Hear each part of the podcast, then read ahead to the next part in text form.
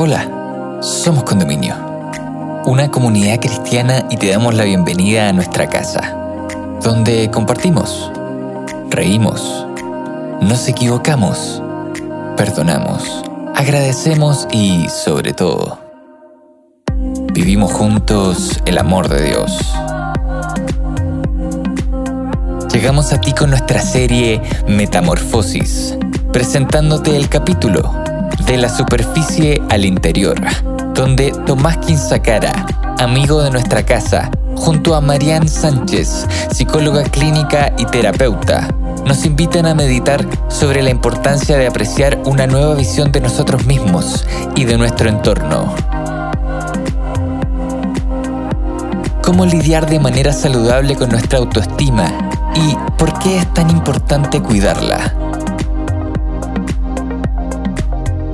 Te invitamos a escucharlo y esperamos puedas encontrar muchas respuestas a estas preguntas en este episodio. Bienvenida, bienvenido.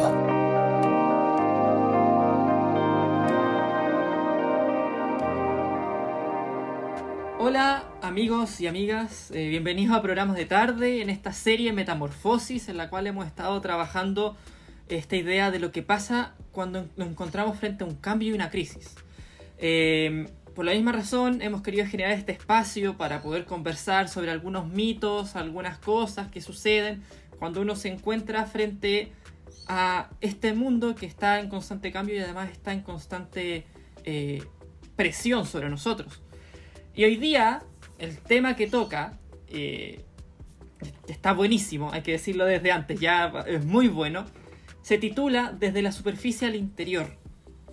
Y la idea es que podamos reflexionar un poco sobre cómo a través de este momento que hemos tenido un poco ahora eh, actualmente de la pandemia, pero también a través de la vida, uno tiene que aprender a empezar a verse más adentro en vez de estar mirando hacia afuera, que nos suele pasar mucho.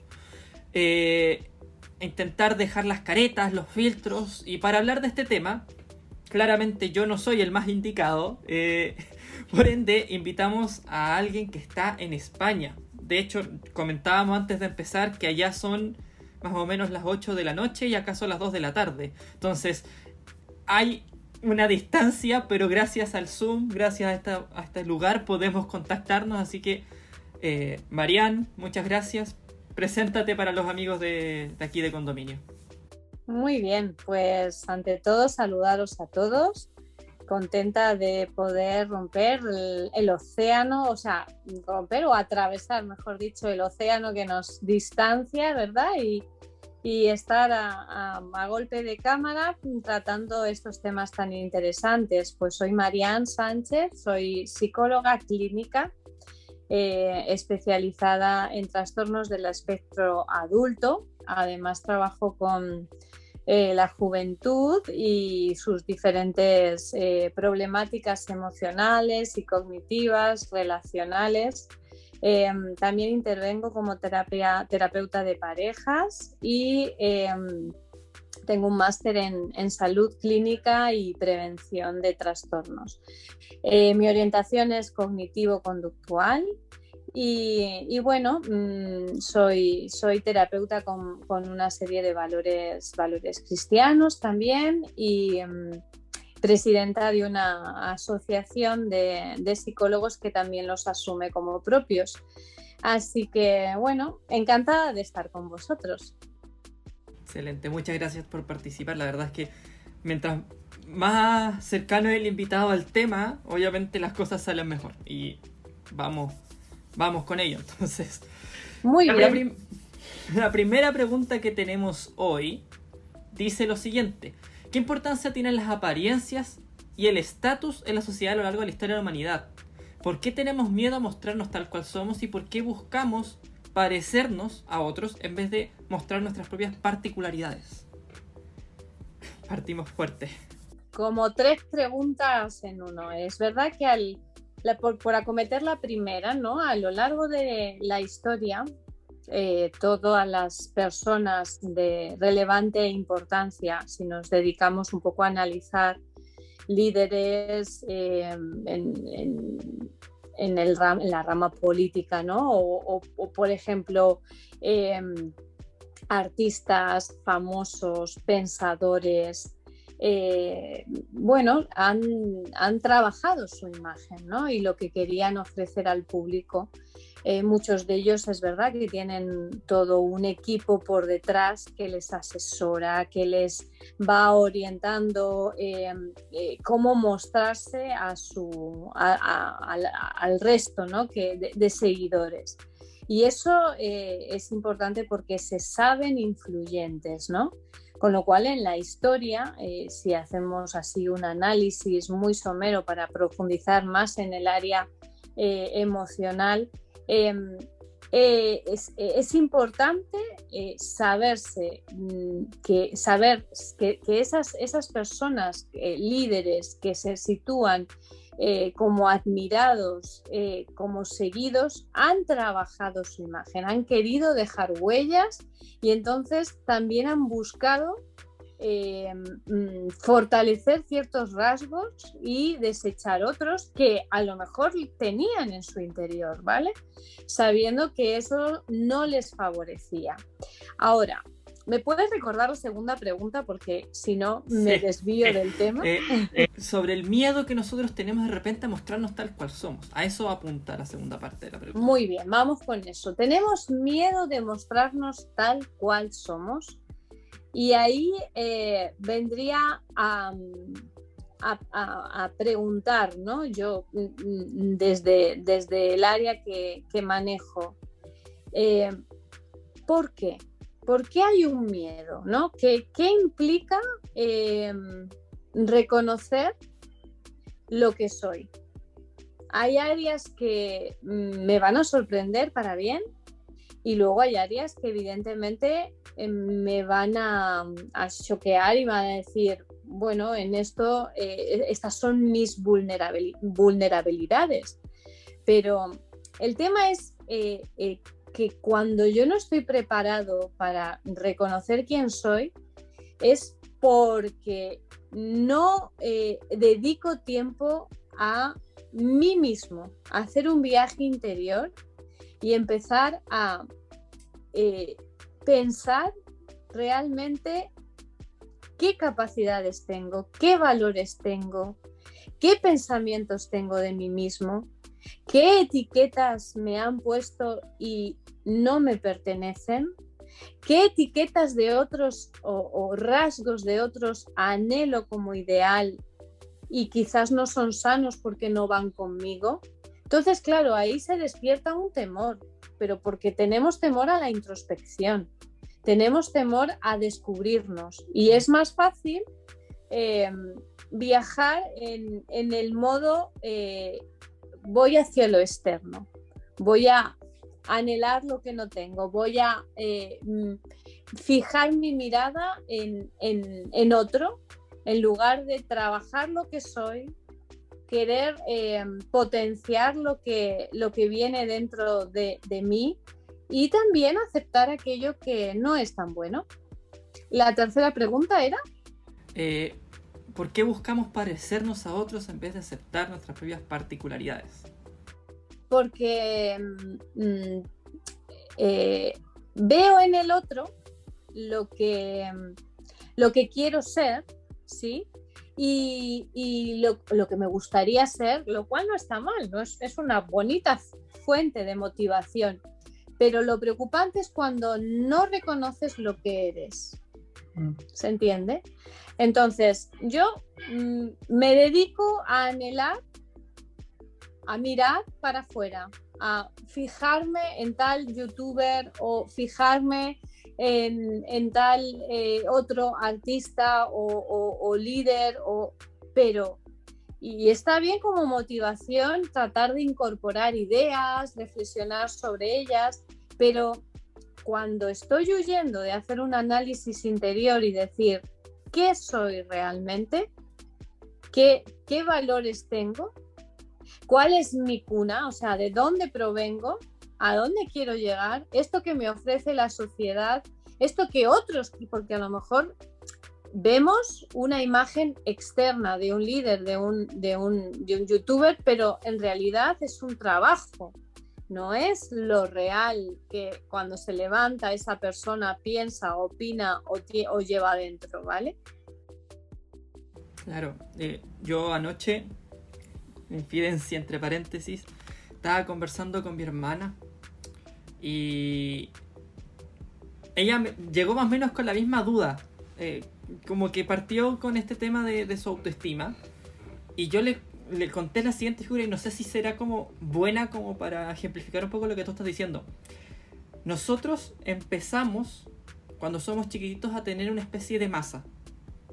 Y nosotros tenemos que transformarla en una estatua. Entonces, ¿qué pasa? Cuando llega un cierto punto en nuestra vida, empezamos a copiar obviamente estatuas de otros para poder hacerla bonita. Y, también nos pasa que empezamos a mirar nuestra estatua y decimos, tiene tal falla, tal falla, tal falla, tal falla, tal falla. Entonces, ahí es cuando entran estas inseguridades. No quiero mostrarle esta estatua al resto. O se la quiero mostrar a lo mejor para ver si me dicen que está buena. Entonces, esa estatua que tenemos que empezar a aprender a amar, aprender a querer y aprender a crear a medida que nosotros vamos creciendo, eh, a veces nos cuesta tanto aprender a apreciarla, aprender a que nosotros igual tenemos nuestros talentos para poder generar algo que es nuestro, que la escondemos y la copiamos de otros. Y ahí entra un problema. Eso estábamos conversando anoche con mi hermana, estuvimos como hasta las 3 de la mañana ahí hablando sobre la estatua. hablando sobre la estatua. Claro, el tema es que em, la, autoestima, que es lo que somos, ¿no? Y cómo, cómo valoramos lo que somos, ¿vale?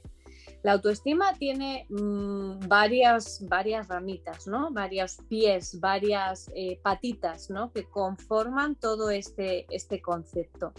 Uno es el tomar conciencia de que somos, o sea, de que estamos en proceso de formación y lo estaremos durante toda la vida.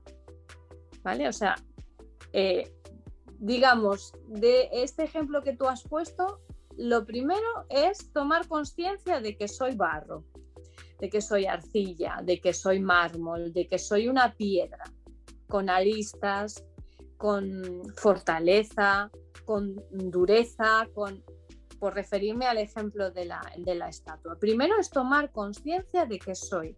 Eso es el autoconcepto. ¿Y, ¿Y qué soy? Pues soy una persona conformada por muchas áreas. ¿vale? Con muchas áreas, porque soy hija, soy madre, dependiendo de, la edad, claro. Soy amiga, soy estudiante, soy profesional, soy ciudadana, soy mm, hermana, soy, soy muchas cosas, ¿vale? Pero además, además está mi esencia, de dónde vengo cuál es mi cuna, cuál es mi, formación de base, quiénes han sido mis progenitores, mis hermanos, mis profesores, mis amigos en mi tierna infancia, cuáles son mis valores, porque de ahí provengo. Imagínate que cuando estamos mirando solo al exterior, yo solo veo réplicas de lo que quieren otros que yo vea.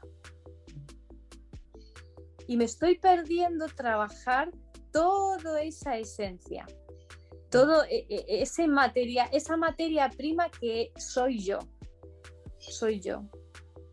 Y eso es una parte de la autoestima, que es el autoconcepto, mi esencia. Pero luego está eh, la parte que afirma lo que yo hago, que depende de lo que soy.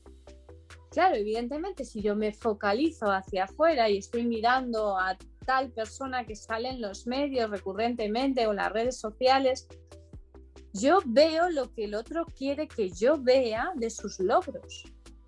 Pero ¿cuánto tuvo que equivocarse esa persona para llegar hasta allí? Claro. claro. Pero, ¿qué pasa cuando eh, yo eh, hago un, un poquito de introspección y digo, jo, pero mira, me he equivocado en esto, en esto, en esto, en esto, ya me desanimo y es más fácil mirar hacia afuera. Pero yo del otro veo solo el producto final, lo que quieren otros que yo vea, que yo siga. pero eso no es autoestima, eso me daña, porque yo quiero llegar del 0 al 100 chasqueando los dedos, ¿vale? Luego la autoestima también es cuidarme. Hay muchos componentes de la autoestima, ¿vale? Sí. Bueno, pero aquí hay una cosa que nos fue lo que nos inspiró a hacer este episodio y yo creo que ahora vamos a, derivar obviamente el tema hacia allá, porque lo mencionaste recién, que eh, cuando estábamos trabajando en toda esta idea de metamorfosis, alguien dijo una frase muy buena que era, eh, vivimos en un mundo de jóvenes con fotos bonitas y caras tristes, o mente triste. Entonces, nos hemos convertido en una sociedad donde las redes sociales son muy, muy, muy importantes y a veces la foto es más importante que el llanto que te pegaste un poquito antes, que la emoción que estabas sintiendo, el dolor, la tristeza o la alegría, etc.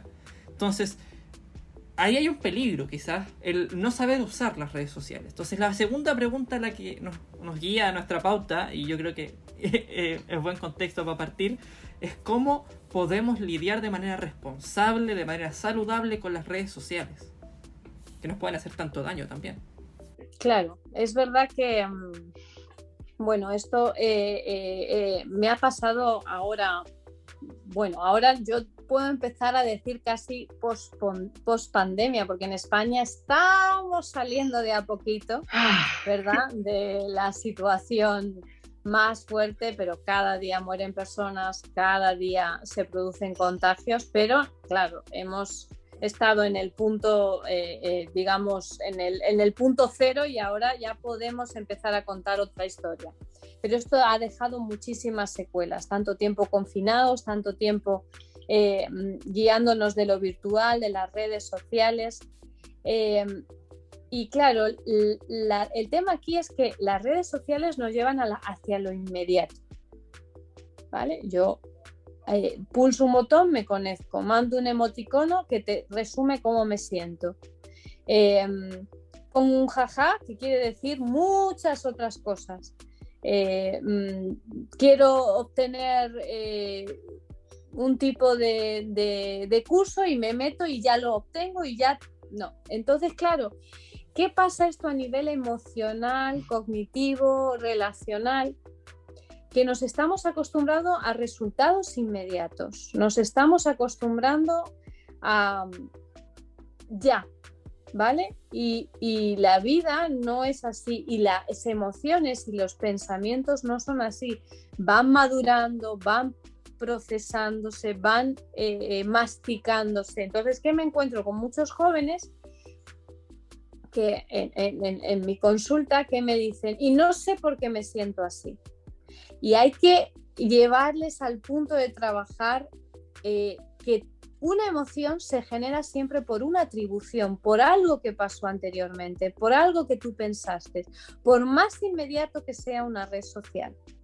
¿Sí? Por más mm, mm, que sea solo pulsar a un botón. Entonces ahí está el peligro de la red social, que no viene con filtro, que son mucha información muy constante, muy inmediata y, cuando y generando en mí muchísimas cosas a nivel consciente, inconsciente, que llega un momento que como tú bien has dicho, em, no sé qué me está pasando no sé de dónde me viene lo que estoy experimentando.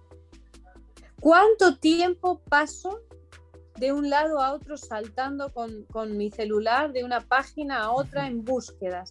Entonces, claro, y después dice, y me pegué el llanto y no sé, y no puedo salir de este llanto. ¿Dónde se inició todo esto?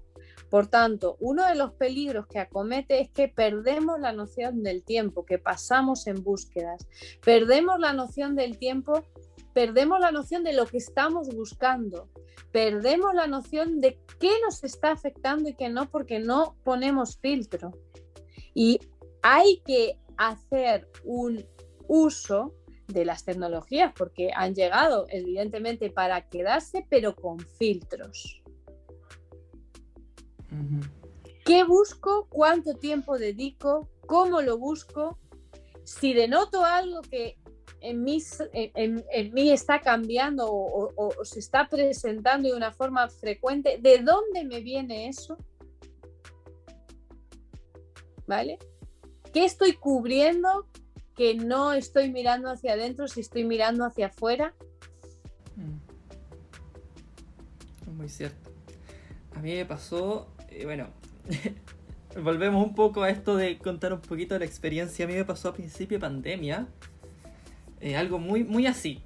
Yo estaba muy acostumbrado a eh, esta vida universitaria que estaba empezando a vivir en primero. Porque yo empecé justo un año antes de la pandemia, empecé mi vida universitaria. Entonces alcancé a vivir la vida universitaria eh, en vivo y después partimos al modo online ya dos años. Entonces tenía ya esa costumbre de estar solo, estar con amigos, salir a dar vueltas, salir a caminar y mantenía un ritmo de vida bastante más acelerado de lo que me pilló la pandemia. Porque acá en la casa uno no sale, uno habla con su familia y de repente todos tienen que estar trabajando, entonces te quedas solo, no tienes compañía, etc. Y me empezó a pasar que en mi cabeza empezaron a darse muchas emociones constantes dando vueltas. Porque como no hablaba con nadie, sentía que no sabía hablar con la gente y me daba este tema de ansiedad social de, eh, ¿soy acaso yo el problema? ¿No sé usar las redes sociales? Etcétera. Como que empecé a, a maquinar mucho. Y en verdad lo que más me sirvió, y yo creo que tú le pondrás el like y lo avalarás, no sé, pero fue soltar el teléfono, y dedicarme una noche entera, dos noches enteras, tres noches enteras a conversar conmigo mismo. Y a tratar de entender un poco por qué yo era así, pero desde el punto de vista de, ya, pero ¿cómo lo puedo mejorar conmigo mismo? ¿Cómo puedo empezar a aceptarme un poquito más? Ya que ya sé que me cuesta hablar por redes sociales. Está bien, pero conversemos. ¿Cómo lo mejoro? ¿Cómo, cómo crezco? ¿Cómo sobrevivo a ese momento? Que cuando, cuando trabajo esto también los errores, ¿no? Decir, vale, eh, porque em, tenemos como autoestima, la autoestima también implica aceptar lo que, lo que no me gusta de mí mismo. Eso es autoestima. Yo acepto lo bueno. Acepto lo bueno, lo miro, sé de dónde vengo, acepto mis valores, mis capacidades, mis características Reconozco que todo eso me ayuda a alcanzar ciertos logros diarios en mi vida también a lo largo de, los años. Incluso también me proyecto hacia el futuro mirándome en esas características. Por eso la gente que tiene una autoestima saludable no imita lo que otros hacen, mm. sino dice, tengo esto, ¿esto qué me puede ayudar a alcanzar?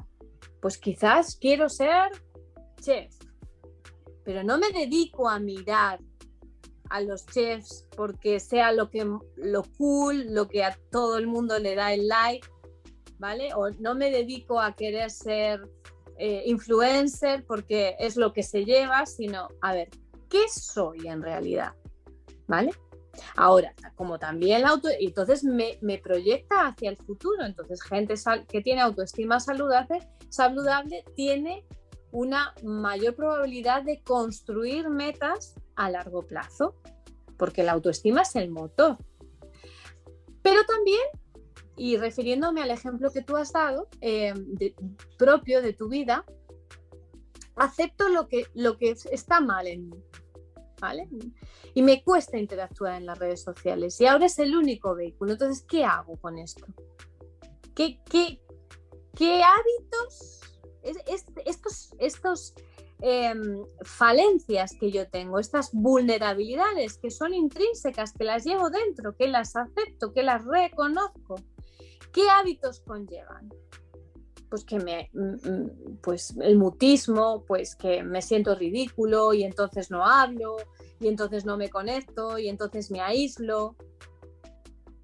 Pero en ningún momento copio. En ningún momento estoy comparando. Estoy reconociendo, detectando cuáles son mis hábitos no saludables o los hábitos negativos. Y el tercer paso es propongo a partir de lo que sí soy, una, una manera de cambio. Claro, este tercer paso de proponer el cambio, si no has hecho el primero de saber cuáles son tus fortalezas, otra vez vas a tender afuera, mirar, a ver lo que hace fulano, lo que hace Mengano, lo que hace lo que me recomiendan en las redes que haga, entonces me, pongo a buscar, a googlear información, cómo ser más eh, eh, cool en las redes, qué ganchos puede utilizar para llamar la atención. Pero ahí vuelves a salir para afuera y no miras que tú tienes una esencia que quizá pueda revertir, revertir esos hábitos negativos que se han gestado por tus falencias. Claro.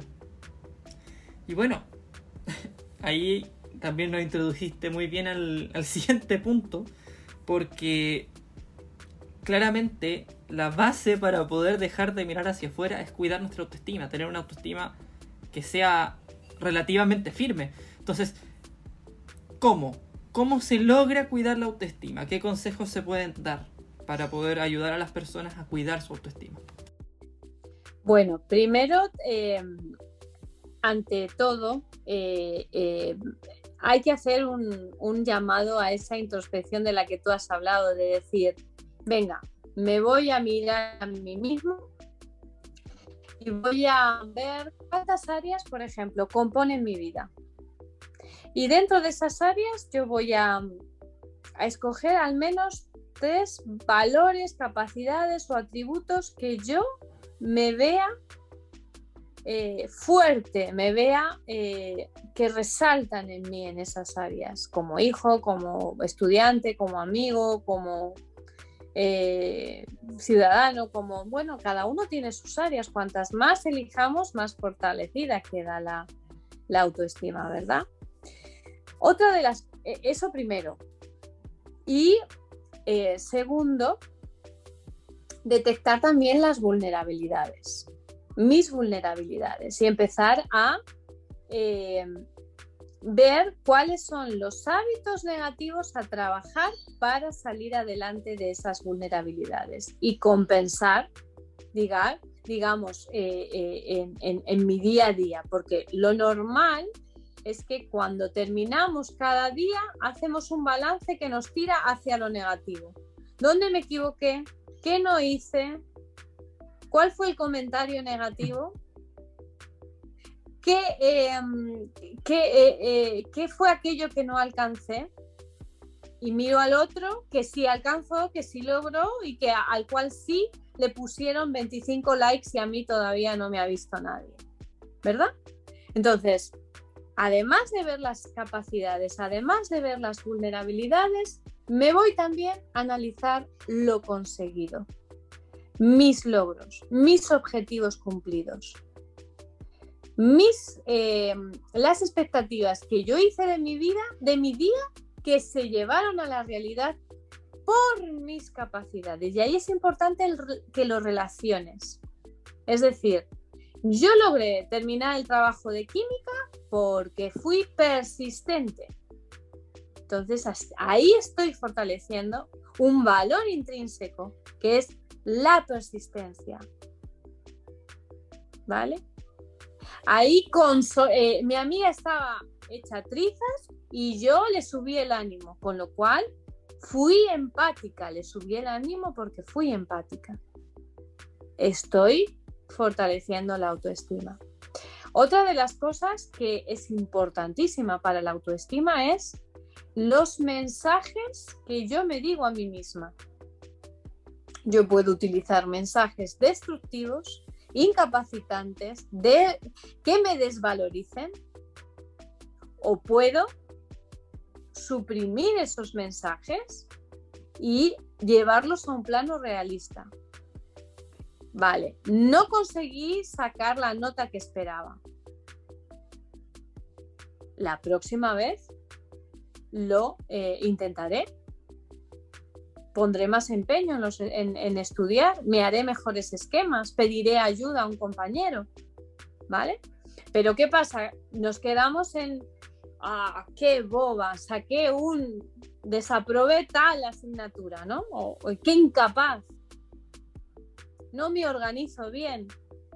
Y ahí estás atentando, atentando contra tu autoestima. Otra de las, em, las cosas que yo recomiendo en el, fortalecimiento de la autoestima es eh, el tema de tratar de fijarme en los elogios recibidos.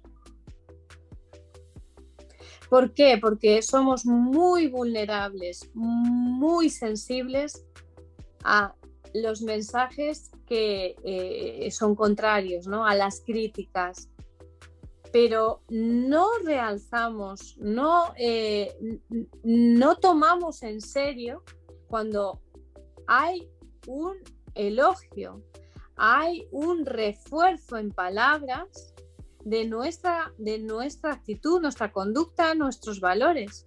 Entonces, tomarse el empeño, si alguien te dio las gracias, si alguien alabó tu presentación, si alguien eh, te dijo, eres valioso para el equipo, no te quedes con el mensaje que a la mañana recibiste a primera hora de, y eso lo vas machacando y rumeando. No, también los elogios, ¿vale? Los elogios recibidos. Obviamente ya y entrando un poquito más eh, en algo más profundo, sería muy bonito para los que están en pareja, para los que, bueno, tienen amigos realmente como muy allegados, ¿no? ¿Qué opinas de mí? Seamos también valientes a pedir la opinión de los demás. Mm. Quizás ahí descubras cosas que tú no has visto en ti que van más allá del like, del, ¿vale? Del postureo. Una conversación entre amigos, una conversación entre hermanos, una conversación en, familia. Bueno, realmente, ¿qué, ¿qué te gusta de mí? ¿Qué opinas de mí? ¿Cómo me ves? en serio, ahí nos podríamos realmente sorprender, sorprender y mucho. Y forma parte, obviamente, de la autoestima también el autocuidado. ¿Qué haces para eh, cuidar de tu mente, de tus emociones y de tus conductas? Inclusive podríamos decir también de la parte espiritual que todos tenemos, ¿no? ¿Qué haces en esas áreas? En beneficio de ti mismo, ¿qué haces? Porque si te pasas eh, siete horas al día en juegos de red. Claramente, te, nublas. Exacto. Estás cuidando de tu conducta, estás cuidando de tus emociones, estás cuidando de lo que miras, de lo que, de lo que pasa por tu mente. Entonces el autocuidado también es importante. ¿Vale? Un poco eso serían a grandes rasgos eh, eh, qué cositas se pueden hacer ¿no? por, la, por la autoestima. Claro, y hay aquí la siguiente pregunta igual es buena. Eh, se parecen, pero yo creo que va un poco más a algo un poquito más práctico. ¿Qué mantras podría decirse? ¿Qué, qué cosas que uno pueda repetir diariamente, periódicamente, una vez a la semana, tres veces a la semana, pueden ayudarnos para mejorar tanto el autoconocimiento como evitar esta presión de las redes sociales a mirar hacia afuera y empezar a, cometer errores, a, nublarse nuevamente en este, esta vorágine de ser más superficial y menos introspectivo. Bien, eh, importante es eh, mensajes positivos de cabecera. recurra, primero, vamos a, vamos a organizarlo primero.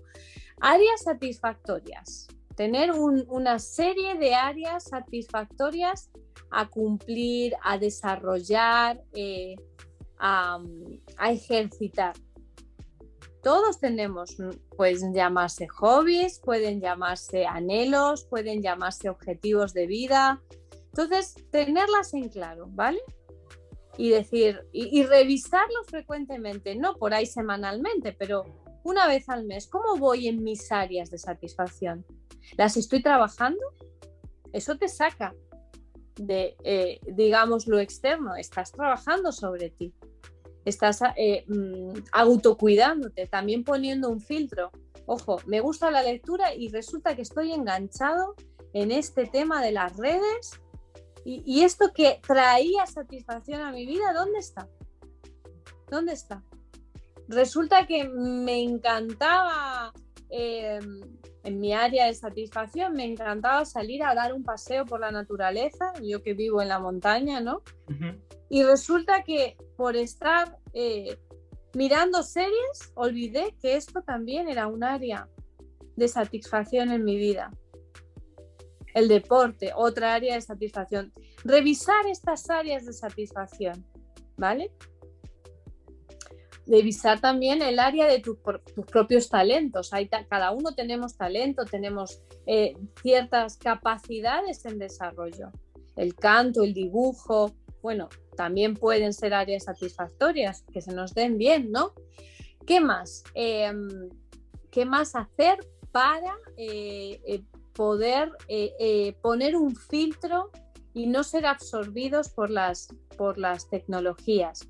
Em, es importante que también tengamos unos controles, autocontroles, de decir, bueno, me propongo como objetivo eh, porque me cuido, porque me quiero, porque me valoro a mí mismo, determinado tiempo en el día en red. Y determinado tiempo donde yo esto se apaga. Y tratar de ir revisando, llevando ese control en un calendario, en una agenda, eh, donde tú creas que lo puedes tener a mano, ir revisándolo. ¿Cómo va ese pacto conmigo mismo? Ese tiempo de Mm, de reflexión personal, de aislarme de lo que me rodea, de vía redes sociales, obviamente no en el contacto humano, y volver a conectar con lo importante, ¿vale? Em, y luego a mí me gusta mucho, mucho trabajar a partir de frases motivadoras. Haz una serie de frases motivadoras para cada día que te recuerden qué es lo importante para ti, a dónde apuntar tu mirada, ¿sí? Y qué debes resaltar también de los que te rodean. Porque hay tres, hay tres núcleos en nuestra vida. Cómo nos vemos a nosotros mismos, cómo nos relacionamos con los que tenemos alrededor y hacia dónde vamos. Entonces, una frase motivadora para cada día o para cada semana que involucre esos tres aspectos nucleares de nuestra vida también podría ser una forma y revisarla varias veces en el día también puede ser o puede servir de em, prevención ante el abuso eh, de las redes, de, la conexión o hiperconectividad está en la que vivimos, que está bien, pero hay que poner su cuidado. Mm, muy cierto. Hay otra cosa que voy a dejar ahí sobre la mesa que quizás le pueda servir a algunos, que lo vi en una serie, no sé si es real, yo lo intenté, eso sí, y me funcionó, que es la posición de superhéroe. Por alguna extraña razón, el posicionarse como un superhéroe frente al espejo, eh, antes de salir de la cama, lo que sea, como que te da una energía diferente. Porque te sientes como que vas a ser capaz de lograr lo que quieras lograr ese día. Eh, eso mismo que tú dices, eh, perdona que te interrumpa, eso mismo que tú dices, eh, yo lo enlazo con esto de la frase motivadora. A mis pacientes yo les, les digo, vamos a trabajar estos tres aspectos, yo, el otro y al futuro. Frase motivadora que los englobe. Y me miro al espejo y me la digo. Y seguro que al principio no te sale ni la sonrisa, esquivas incluso la propia mirada hacia ti, pero al tiempo que la vas haciendo, te vas posicionando, te vas poniendo en versión superhéroe, en versión yo soy, yo tengo, yo valgo, yo puedo. Es verdad que hay algo que trasciende, que es hermoso y te da todas esas capacidades para los que tenemos algunos valores un poco más más altos, ¿no? Pero, pero qué bonito es saberte, ¿no? Así, con esas capacidades. Sí. Entonces, con esto yo creo que ya vamos terminando. Eh, no sé si habrá ¿Algún mensaje especial que quieras dejar para los que nos oyeron hoy? ¿Alguna cosa que quieras recalcar? Eh, micrófono abierto para finalizar. Bueno, a mí me gusta terminar con una experiencia eh, que yo he practicado en mi vida, ¿vale? Em, todos en el transcurso de nuestras vidas afrontamos o enfrentamos diferentes vicisitudes. La vida a veces no es sonriente y un camino em, por un valle lleno de flores, eh, rodeada de montañas, con un riachuelo. Hay veces hay cumbres a las que subir, hay veces que hay em, valles eh, tenebrosos con... Bueno, y te imaginas que vas a llegar a un sitio y llegaste a otro, ¿no? Así me pasó a mí. Yo pensaba que iba a ir a un lugar, pensaba que iba a recibir una, una personita maravillosa y, y mm, cuando llegó esa personita que no ha dejado de ser maravillosa, venía con una condición diferente, mi propio hijo. Él es discapacitado.